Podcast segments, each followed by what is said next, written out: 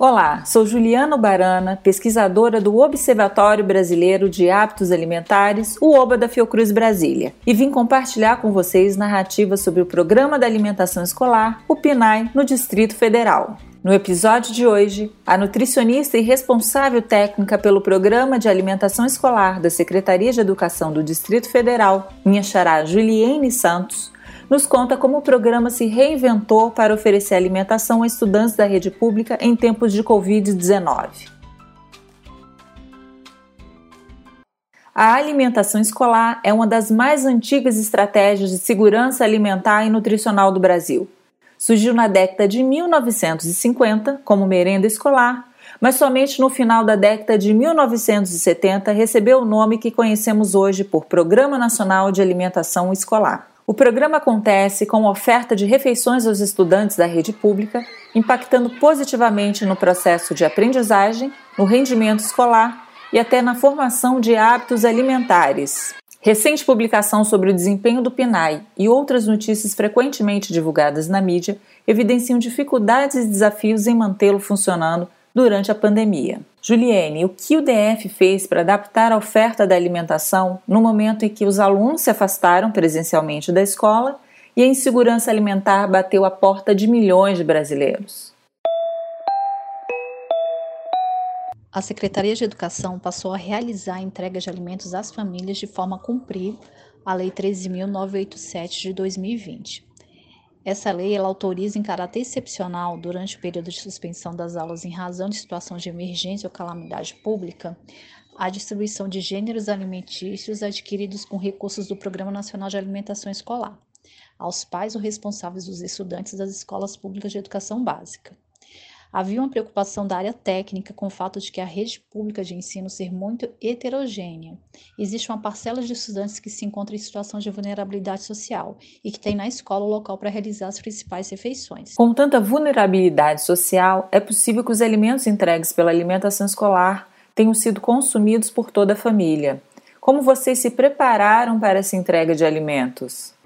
Sim, de fato, essa possibilidade existe, e é exatamente por isso que o DF tem se cercado de várias iniciativas para garantir a alimentação para os mais vulneráveis.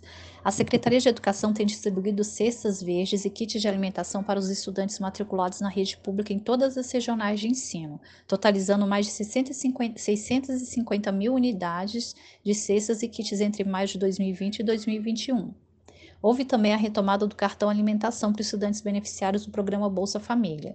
Esse é um cartão onde se colocam créditos para as famílias comprarem alimentos. O valor é de R$ 3,98 por refeição, sendo que alunos do integral recebem por duas refeições, correspondendo a quase R$ 8,00 por dia. É o mesmo cartão que os beneficiários do Bolsa Família recebem os créditos do cartão material escolar. No período de março de 2020 a julho de 2021, foram transferidos mais de 100 milhões de reais para aproximadamente 50 mil famílias. Além disso, o GDF tem investido em outros programas sociais, como o Prato Cheio, Bolsa Família e restaurantes comunitários. Assim, o fornecimento da alimentação escolar tem grandes chances de estar em lares onde outros programas sociais também estejam presentes. E como foi estabelecida a dinâmica de distribuição dos alimentos? As entregas de cestas verdes e de kits de alimentos foram realizadas nas próprias unidades escolares. Os alimentos perecíveis presentes nas cestas verdes, como frutas e hortaliças, que tendem a durar menos tempo, eram entregues pelos fornecedores nas escolas, de acordo com a demanda a ser atendida em cada regional de ensino. Os alimentos não perecíveis, como arroz e macarrão, que têm maior prazo de validade e duração, foram distribuídos a partir do que já havia nos estoques das próprias escolas e no estoque central de alimentos da Secretaria de Educação. De quem são adquiridas as frutas, legumes e verduras que compõem as cestas verdes? Principalmente de agricultores locais. Hoje temos 16 cooperativas de produtores do DF que nos fornecem alimentos regularmente, incluindo alimentos orgânicos e hortifrutigranjeiros, com expressiva participação da agricultura familiar. Quem recebe as cestas verdes? Estudantes regularmente matriculados na rede pública de ensino do Distrito Federal das 14 coordenações regionais de ensino. Em geral, as cestas são entregues às mães ou avós desses estudantes, que historicamente, do ponto de vista social e cultural, ocupam esse lugar de responsabilidade de cuidar da alimentação da família. Principalmente nesse contexto da pandemia, as cestas verdes têm ajudado a complementar a alimentação de muitas famílias que estão precisando de ajuda para o básico. É o caso da Jaqueline Andrade. Ah, complementou bastante, né? Porque, assim, como tá, assim, muito difícil para todo mundo, né? Com desemprego e tudo por causa dessa pandemia, né? Nem sempre a gente tem o dinheiro para estar tá comprando o alimento, né? Então, ajuda bastante. E na casa da dona Zelita Mota, algumas frutas e verduras são mais consumidas. Abóbora, é, batata, batata doce, né? A gente gosta muito de couve também. E... Gostamos muito de suco, de maracujá, essas coisas assim. E sabe o que é ainda melhor? As cestas verdes também vêm colaborando para mudar os hábitos alimentares de muitas famílias, como a da dona Janice de Souza. Em casa é...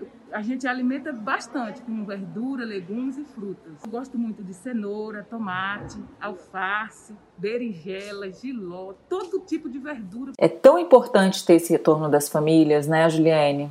Na sua visão, qual é a importância dessa iniciativa das Cestas Verdes para a saúde, para o meio ambiente e para a economia local? É importante para incentivar o consumo de alimentos in natura, o que está atrelado à regra de ouro do Guia Alimentar para a População Brasileira, que orienta o consumo de alimentos in natura e minimamente processados. Além dos benefícios para a saúde, ao se adquirir produtos da agricultura local, respeita-se a sazonalidade, garante-se a segurança alimentar e nutricional, e o dinheiro do governo vai para as mãos do pequeno agricultor, que na maioria das vezes tem seus filhos matriculados nas escolas públicas. É um ciclo onde todos saem ganhando. Destaca-se que o DF consegue utilizar os 30% dos recursos financeiros repassados pelo FNDE, destinados à aquisição de alimentos provenientes da agricultura familiar. Você percebe algum alinhamento das cestas com a implementação da Lei Distrital 5.146 de 2013? aquela que estabelece diretrizes para a promoção da alimentação adequada e saudável nas escolas do DF? É uma ação que incentiva o consumo de frutas e hortaliças em um momento em que o Brasil retornou ao mapa da fome. Houve crescimento da insegurança alimentar e aumento do consumo de alimentos ultraprocessados pela população. É importante destacar que, apesar dos estudantes estarem realizando suas atividades de forma híbrida, existe a necessidade de se alimentarem, assim como a responsabilidade do Estado em trabalhar os aspectos que permeiam a alimentação adequada e saudável e propiciar meios para que essas ações aconteçam de forma real, além dos muros físicos das unidades escolares. E Juliane, chegamos ao final do nosso bate-papo. Agradecemos por compartilhar com a gente informações tão importantes sobre a alimentação escolar no DF. É preciso lembrar que a lei exige que pelo menos 30% dos recursos desse programa sejam gastos na aquisição de produtos da agricultura familiar. Devemos estar sempre atentos a proteger a alimentação escolar, especialmente no momento em que há expressiva circulação de projetos de lei que visam derrubar essas conquistas em troca do favorecimento de grandes produtores e da indústria alimentícia.